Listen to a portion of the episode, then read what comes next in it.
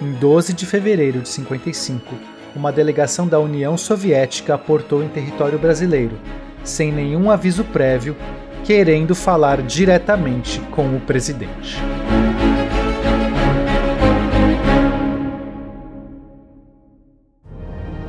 Cinco, quatro, três, dois, um. Eu já perdi um piloto. Vamos colocar essa merda no ar! Eu vou voar. Aborta a missão, aborta, aborta. Alcântara, temos um problema. O Brasil vai pro espaço. Ou será que não?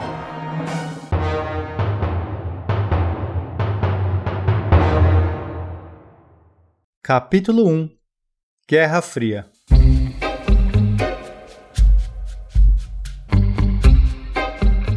Antes de contar o que aconteceu nessa reunião, a gente precisa entender o contexto histórico. Com o fim da Segunda Guerra, os Estados Unidos e a União Soviética começaram uma disputa ideológica, cada potência buscando expandir a sua influência e seu modelo político-econômico para o mundo. Na Europa, o cenário já estava meio que definido, mas nos outros continentes o jogo ainda estava aberto. Na América Latina, pela proximidade geográfica, os Estados Unidos saíram na frente, propagandeando massivamente sua música, filmes e seu American Way of Life. Através da doutrina Monroe e da política de boa vizinhança, os americanos procuravam fortalecer laços, oferecendo ajuda econômica e suporte militar aos governos locais. Enquanto isso, a União Soviética focava seus esforços principalmente no leste europeu e asiático. Sua presença na América Latina era discreta e indireta, com algum suporte para os partidos comunistas existentes. Nesse Brasil do pós-guerra, sob o governo Dutra, havia uma forte política anticomunista. Em maio de 47, o PCB, Partido Comunista Brasileiro, teve seu registro cancelado e seus membros sofreram perseguições. A relação com a União Soviética já vinha conturbada desde um incidente com um diplomata brasileiro em Moscou, que, embriagado, teria iniciado uma briga no hotel em que estava hospedado e quebrado vários objetos.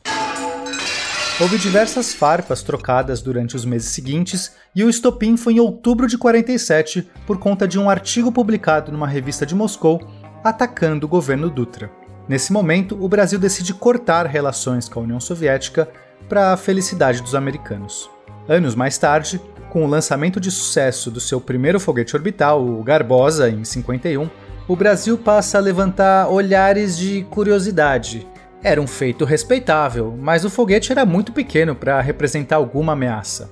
Em 53, porém, após o voo de mil quilômetros do Majestoso, surge uma preocupação.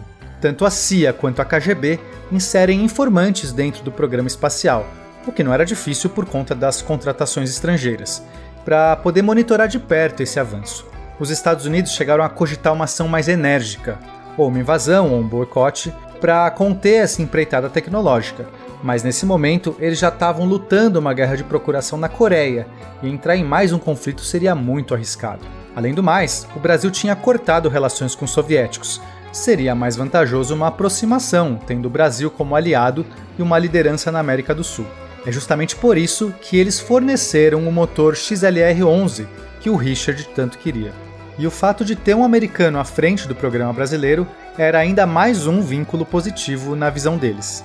E nesse momento, a chegada da delegação soviética no Brasil prometia causar grande agitação nas águas da geopolítica.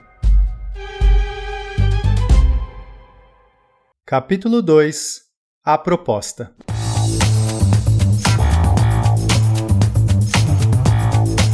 A reunião ocorreu no Palácio do Catete, no Rio de Janeiro, que nessa época era a capital do Brasil.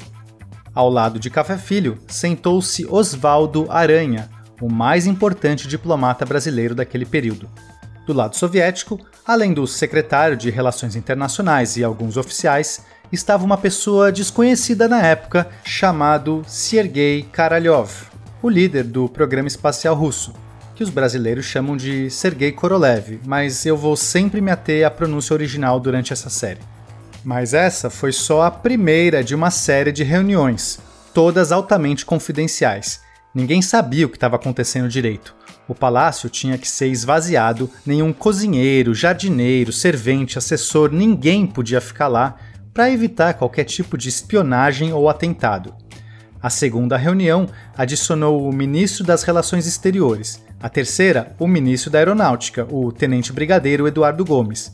E a quarta trouxe o comandante do programa espacial, o major brigadeiro Henrique Lacerda. Quando o major voltou para São José dos Campos, quis falar imediatamente com o Richard. Eles querem alugar uma base de lançamento em Alcântara. Eles disseram que a base deles é muito pro norte e que para lançar um satélite daqui fica mais fácil. Isso faz algum sentido para ti? Sim, sim. Quanto mais perto do Equador, menos combustível precisa para fazer órbita. Eu sei que a base deles fica muito mais ao norte do que a base dos Estados Unidos. Então, o foguete deles tem que ser maior que o americano. Mas se eles lançarem de Alcântara, daí saem da desvantagem e passam a ter a vantagem. Teve aquela declaração do Eisenhower prometendo um satélite americano até 58, né? Os russos estão tentando qualquer coisa para largar na frente. Eles querem vencer a corrida, Richard. Ótimo. Para nós é bom, porque podemos cobrar caro para dar essa vantagem, não acha? Sim, o- os valores estão sendo negociados. Vai ser uma grana preta, Richard. Isso, obviamente, se o Brasil topar. E por que não toparia? Imagina o que os teus conterrâneos vão achar se tivesse uma base de lançamento vermelha por aqui. Eles não têm que achar nada. E olha que eu sou americano. Richard, Richard, você não entende nada de política mesmo. O mundo não é um cálculo exato. É tudo muito complicado. Começa com essa galera do Eduardo Gomes. Tudo anticomunista. Se não fosse o Oswaldo Aranha para convencê-lo da grande oportunidade que a gente está tendo, os russos já tinham voltado sem nada para casa. Entendo. Mas e aí? Vai dar certo? Ninguém sabe. O clima tá muito tenso. Do ponto de vista diplomático, a melhor opção é ter negócio com os dois lados. E até agora o Brasil só tá abraçado com o tio Sam. Quando tem concorrência, o produto é valorizado, sabe? Já me convenceu. Mas não é você tem que ser convencido. Deixa lá os diplomatas batendo cabeça. Enquanto isso, a gente tem que discutir o nosso lado. Richard, supondo que isso vá pra frente, o que a gente pode ganhar? O que o programa espacial pode pedir? Eu sei exatamente o que pedir, Major.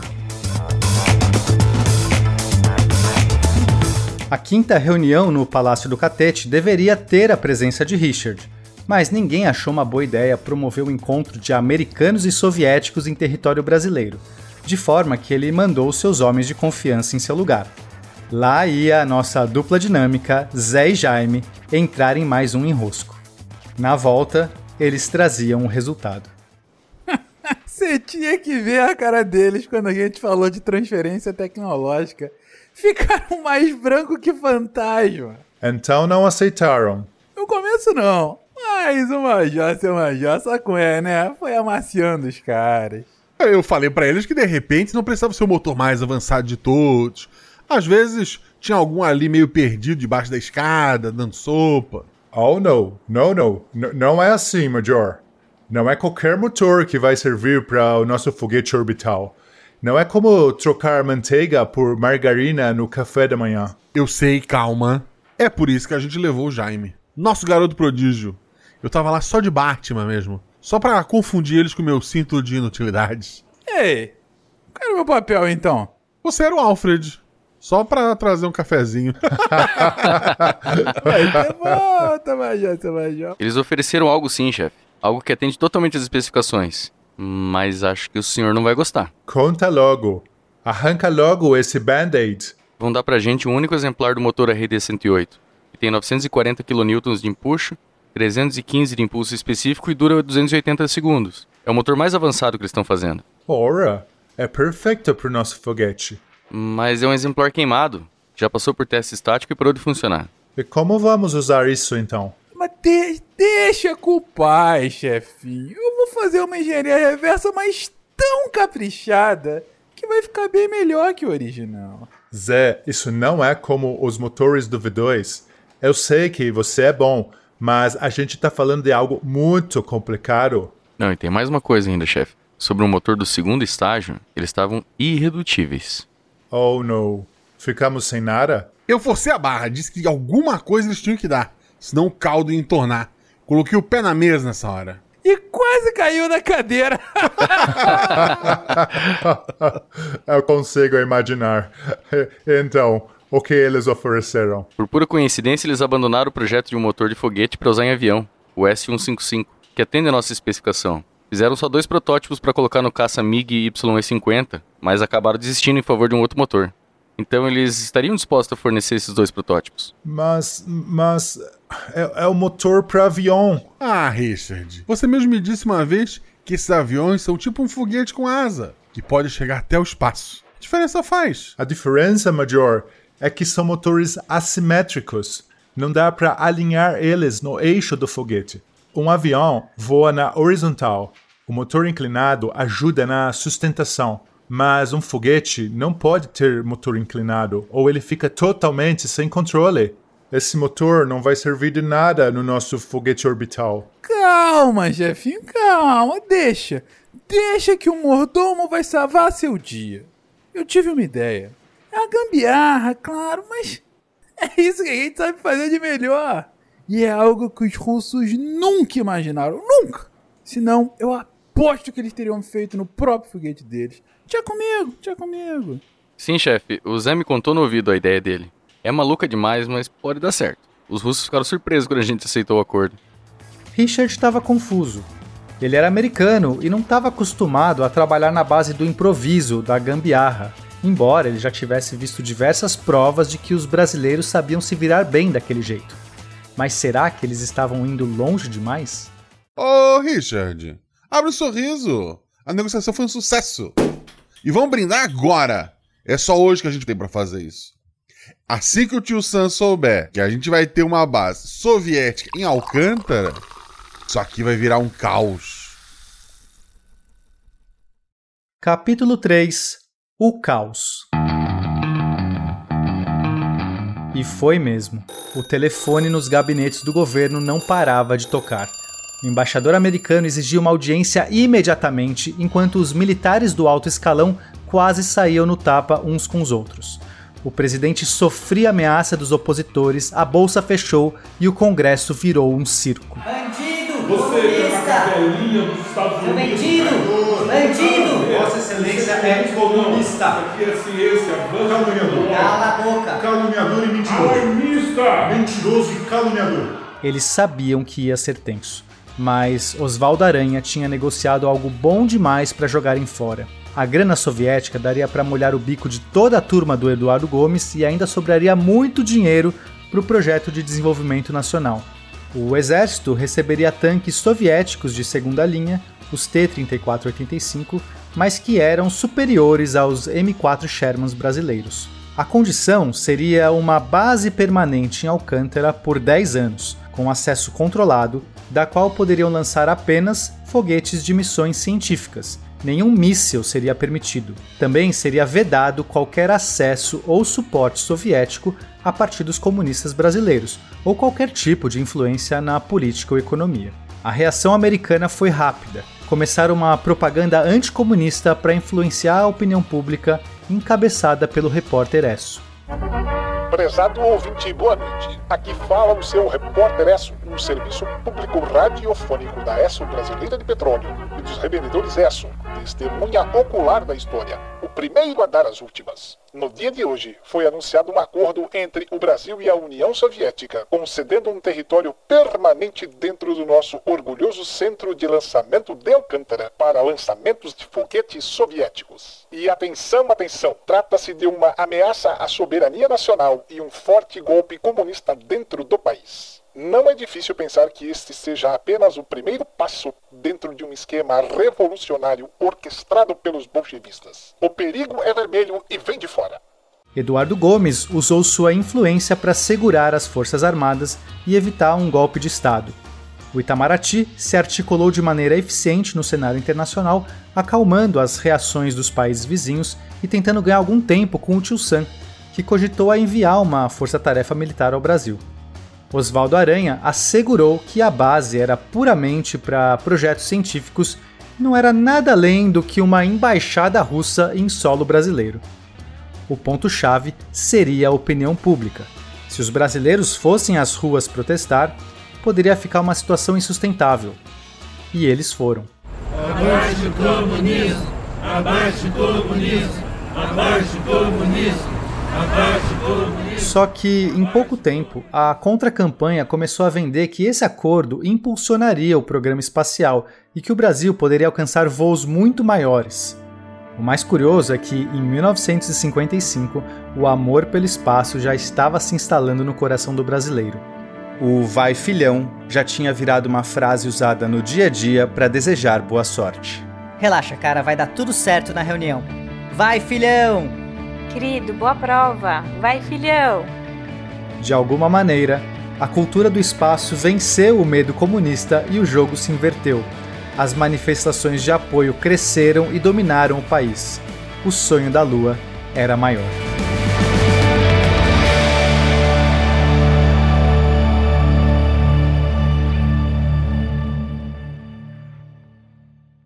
Capítulo 4 O Peixe As semanas se passaram e a poeira foi baixando. O presidente Café Filho passou a ser menos criticado no Congresso e ganhou um respiro de governabilidade, principalmente depois de receber apoio do senador Vitorino Freire e a bancada do Maranhão, que viam no desenvolvimento de Alcântara uma oportunidade de ouro de colocar o seu estado no mapa. Os Estados Unidos tentaram uma contraproposta para impedir a base soviética, mas desistiram de seguir nesse leilão. No final, houve uma enxugada geral no apoio que eles davam ao Brasil, o que era esperado, e tiveram que se contentar com esse novo cenário em que a União Soviética passava a ter uma vantagem no acesso ao espaço. Em Alcântara, as obras começaram imediatamente. Além de uma nova plataforma, um novo prédio de integração e um novo hangar, que seriam exclusivos dos novos inquilinos, era preciso expandir a infraestrutura geral, incluindo a construção de um porto muito grande para receber os navios contendo os equipamentos soviéticos. Em seis meses começariam a chegar os primeiros engenheiros, que residiriam de maneira permanente em Alcântara. Era esperado um grupo inicial de 150 russos e ucranianos, o que levou a um desenvolvimento na economia da vila de Alcântara e região. Ruas eram abertas, energia elétrica cabeada, saneamento básico criado. A vinda dos estrangeiros estava trazendo prosperidade para aquela região antes esquecida. Antes disso, porém, já havia um lançamento agendado. Seria um teste de um sistema de mira ainda rudimentar que o exército tinha desenvolvido. Na hora de batizar o foguete, as cientistas Silvia e Wanda ganharam o direito de escolher o nome como um prêmio pela pesquisa delas sobre os efeitos da radiação na fisiologia animal, que foi publicada numa revista estrangeira. Só que as duas não conseguiam entrar no acordo, cada uma querendo dar o nome do seu bicho de estimação. No final, ninguém lembra mais quais eram os nomes dos bichos, porque a Jamile resolveu o problema de um jeito bem pragmático que só ela era capaz. Ah, aí, queridas. Cola aqui. Sério, se vocês não decidirem em 10 segundos, eu vou ser obrigada a escrever alguma coisa aqui. Deixa eu ver. Você chama Silvia. E você, Wanda, né? E assim, o foguete Laurari 4 Silvanda partiu da plataforma na manhã do dia 23 de abril de 55, fazendo um arco para o leste. Na distância de 900 quilômetros, a ogiva se desprendeu com sucesso, mas acabou errando seu alvo, uma jangada posicionada a 100 quilômetros da costa, e caiu no mar. O sistema de mira ainda estava engatinhando. A FAB teve que pescar a cápsula do mar bem no momento em que um repórter curioso disparava seu flash. A foto estampou a capa do jornal O Globo no dia seguinte, com o título Um peixe chamado Silvanda. Dizem que isso viria a inspirar a história de um filme anos mais tarde.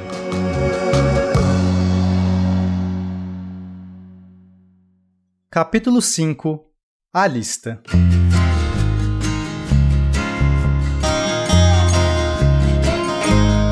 Durante esses meses, a construção do primeiro superavião do Richard, o S-1, estava quase terminando, de forma que agora era preciso contratar os primeiros pilotos de teste. A convocação foi publicada no Diário Oficial. Duas semanas depois. Sargento Rocha, pode me explicar o que é isso aqui que eu tô vendo na minha frente? Senhor, é a lista dos candidatos, senhor. Ah, não me diga. É óbvio que eu sei que é a lista, sargento. Tô falando desse nome aqui. Ada Leda Rogato. Ah, senhor, é, é o nome de uma candidata, senhor? Tu tá querendo quebrar minhas pernas. Uma mulher na lista. Acordei com o general Oliveira perguntando se a gente tinha vaga para aeromoça. De onde tu tirou que o carro estava aberto para mulheres? Mas não estava, foi, digamos, um pequeno gracejo da língua portuguesa. Eu escrevi que contratavam-se pilotos. O problema é que a palavra feminina para piloto também é piloto.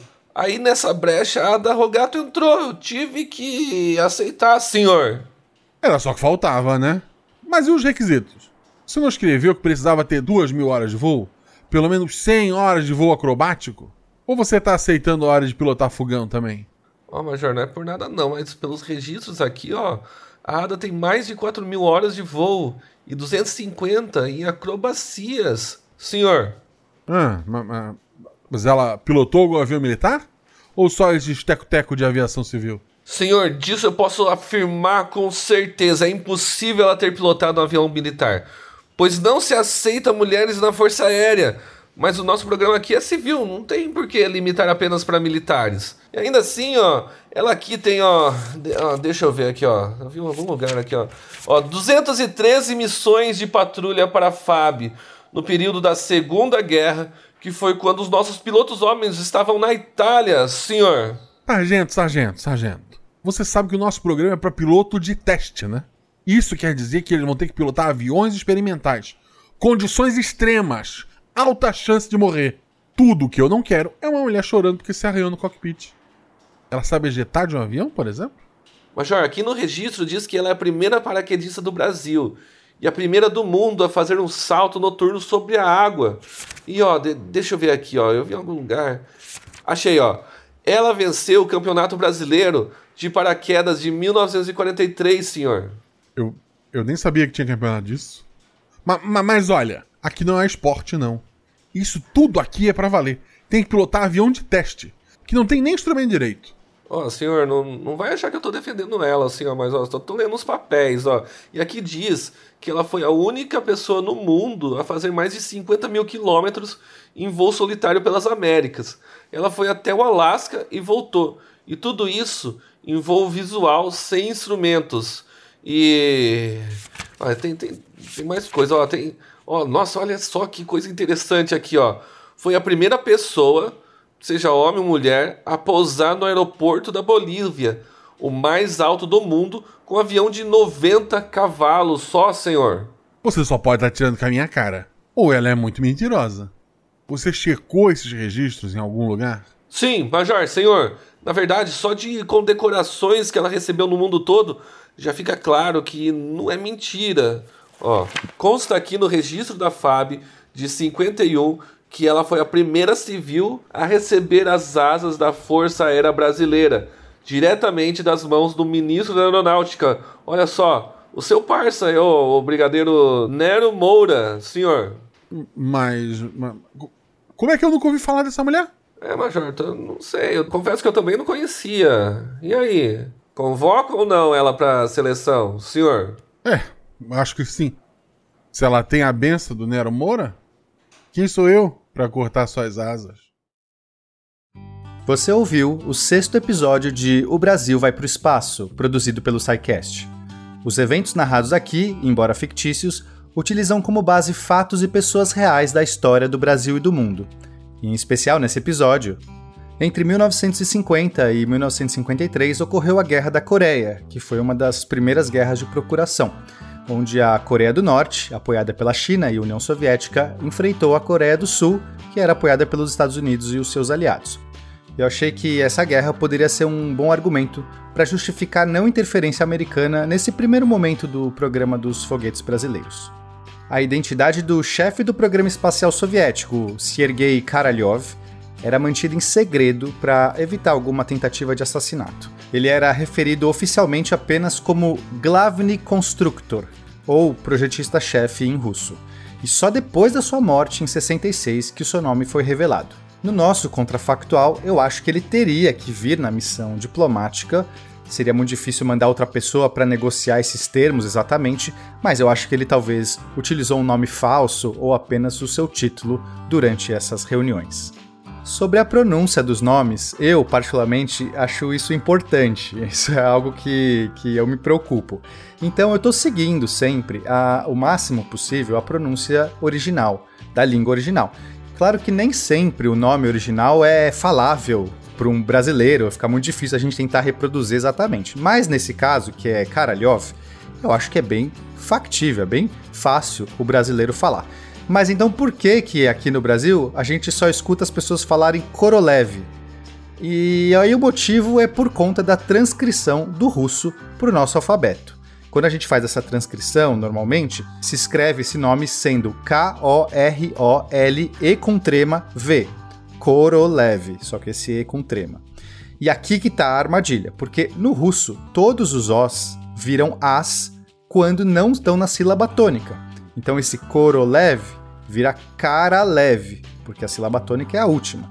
Só que esse E com trema, a pronúncia correta é Io, ou Ió. Então, fica Karalyov.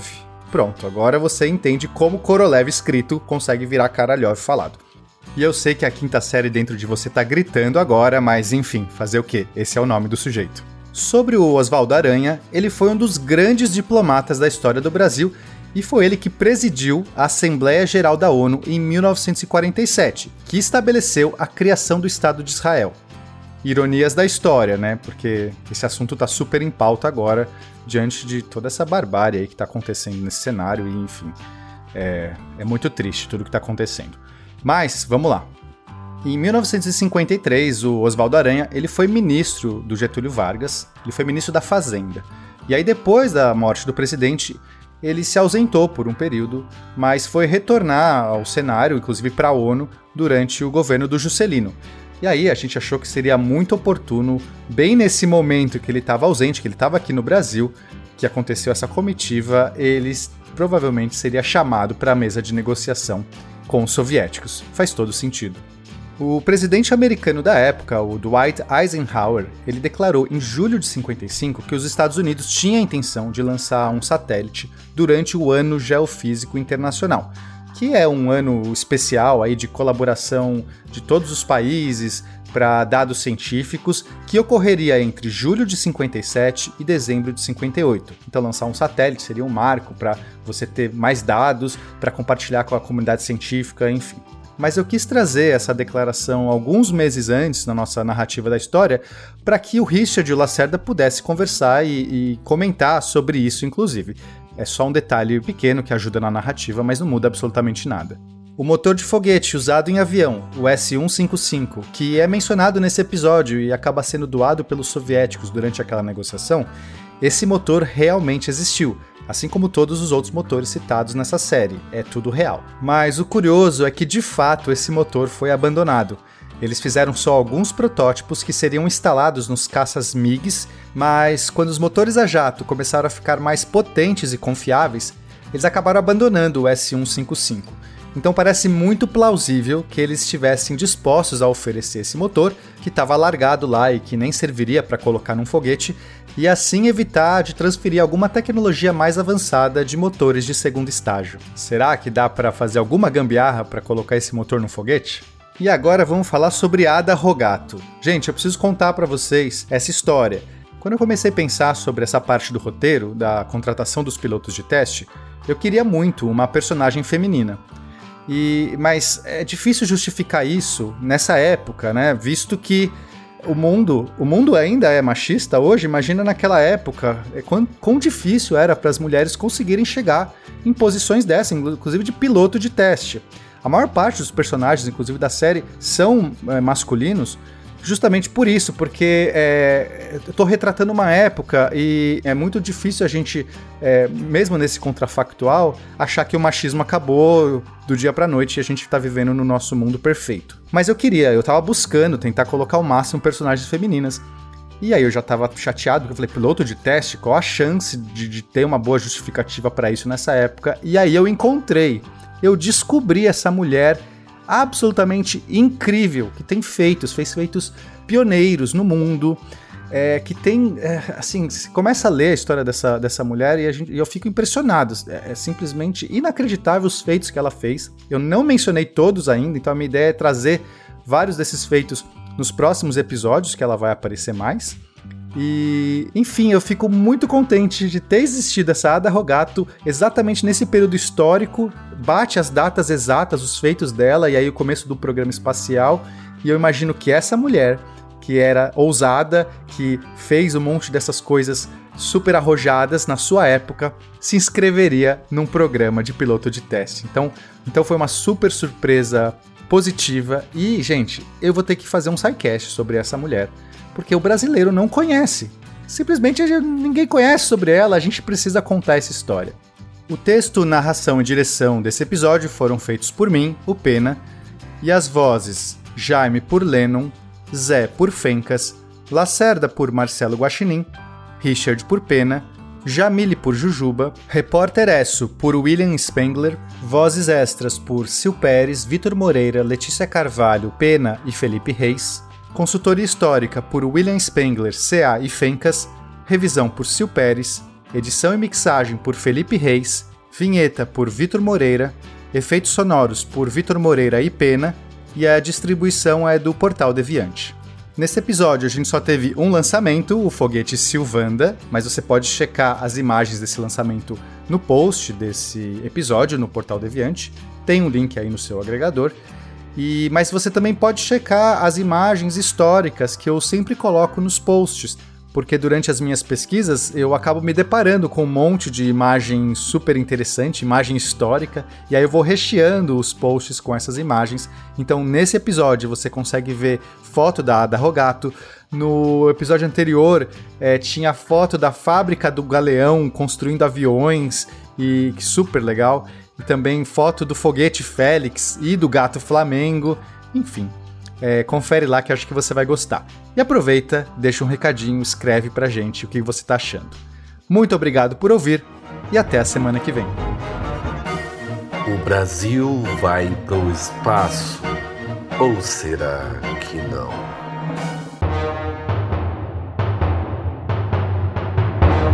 Ah, Alcântara? É, a gente tem um problema.